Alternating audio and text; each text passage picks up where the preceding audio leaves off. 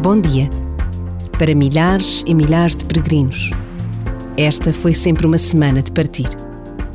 De partir de madrugada para atravessar montes e vales. De ver nascer o sol e de o ver desaparecer no horizonte.